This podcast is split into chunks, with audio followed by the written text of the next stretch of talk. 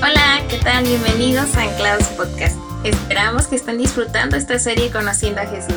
Soy Liz Muñoz. Esta mañana compartí tiempo de oración y lectura bíblica con una amiga y al final leímos un extracto de un devocional basado en números 6, 25 al 26 donde dice que Jehová haga resplandecer su rostro sobre ti y tenga de ti misericordia.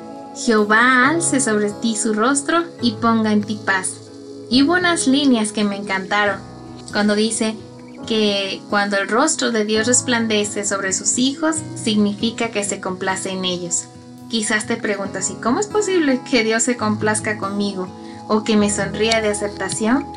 Te leo entonces lo que comparte la autora del devocional.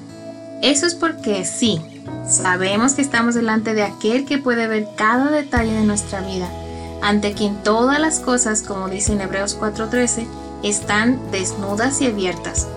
Pero dado que Cristo llevó nuestros pecados sobre su cuerpo en la cruz, al soportar todo el peso de la mirada de desaprobación y rechazo de Dios que nosotros merecíamos, el espanto de su rostro se convirtió en nosotros en el favor de su rostro. ¿No te maravilla el grandioso amor de Dios hacia ti y hacia mí? Ofe y Bere nos compartieron las parábolas de la oveja y de la moneda perdida y cómo se alegraron cuando lo encontraron. Hoy finalizamos con la historia del hijo perdido y también que fue encontrado, en Lucas 15, 11 al 32. Aunque más que resaltar la conversión de este hijo, me gustaría que notaras la respuesta del padre comparada con la respuesta del hijo mayor, quien este último al enterarse del perdón del padre y la amabilidad que le mostró, se enojó y consideró injusto lo que su padre hizo. Conoces la historia, ¿no? Es un padre con dos hijos, pero el menor un día le pide al padre que le adelante su herencia, y ya con ella se va lejos de casa y dice que derrochó por allá su herencia.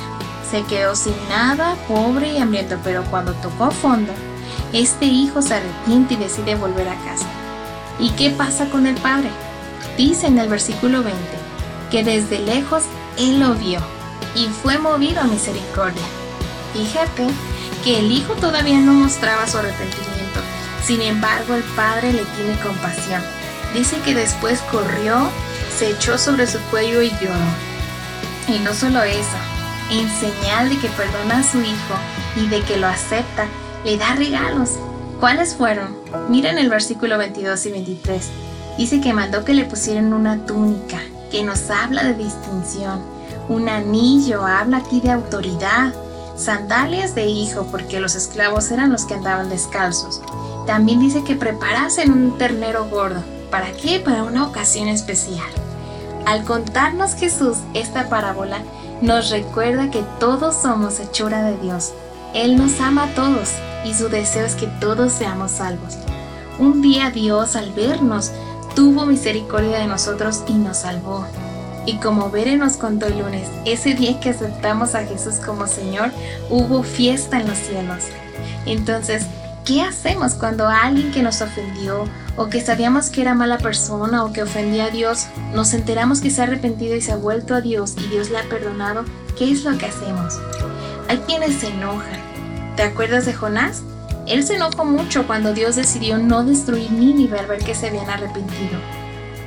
Otros se muestran incrédulos diciendo, seguro que está fingiendo que se arrepintió. Algunos otros juzgan o, o creen que es injusto o le es difícil aceptarlos. Una vez más, el padre le contesta al hijo mayor en el versículo 32. Era necesario hacer fiesta y alegrarnos. Este hermano tuyo estaba muerto, pero ahora ha vuelto a la vida. Dios se complace en la conversión de un pecador él está listo para recibir y aceptar a aquellos que se arrepienten. Si Dios, a quien ofendimos y rechazamos, nos perdona y nos acepta, ¿qué tenemos que hacer nosotros? Por supuesto que mostrar misericordia y aceptar también. Él nos tuvo compasión, nos amó, mostró su perdón y ahora Él nos sonríe, hace resplandecer su rostro sobre nosotros, se complace en nosotros, no porque seamos buenos, sino que por la gracia de Dios y el sacrificio de Jesús hemos sido aceptados. Así lo dice en Efesios 1.6. Ahora, cuando alguien más es aceptado por el Señor, cuando alguien más es adoptado en la familia de Dios, Cuando alguien va a la iglesia por primera vez y acepta a Jesús como Señor, ¿cuál debe ser mi respuesta? Amarlos, así como el Señor me ama a mí. Aceptarles, así como Dios me aceptó a mí. Enseñarles con paciencia, así como Dios usó a otras personas para enseñarme el buen camino. Así que, en esta tarde, después de escuchar esta historia, ¿con cuál personaje te identificas? ¿Eres el hijo pródigo que se ha apartado de su padre? Entonces te invito a que vuelvas a casa. No es demasiado tarde. Ten por seguro que si vienes a Dios en arrepentimiento, Él te perdona y te hace nueva criatura. O quizás tú estás en casa con el Padre, pero te toca recibir a alguien que estaba perdido sin Dios. Entonces, al contrario que al hijo mayor en esta parábola, ama a tu hermano, perdónale y muestra amabilidad acércate a Él, dale la bienvenida a la familia de Dios y acompáñalo en esta nueva travesía. O a lo mejor, vives en una familia donde uno de tus hermanos o familiares se ha ido de casa o está alejado de Dios. A ti te digo, no pierdas la esperanza. Sigue orando a Dios por él o ella. Que Dios tenga misericordia y le salve sea donde sea que se encuentre, que allá Dios le toque y lo haga volver de sus malos caminos y lo rescate de la perdición.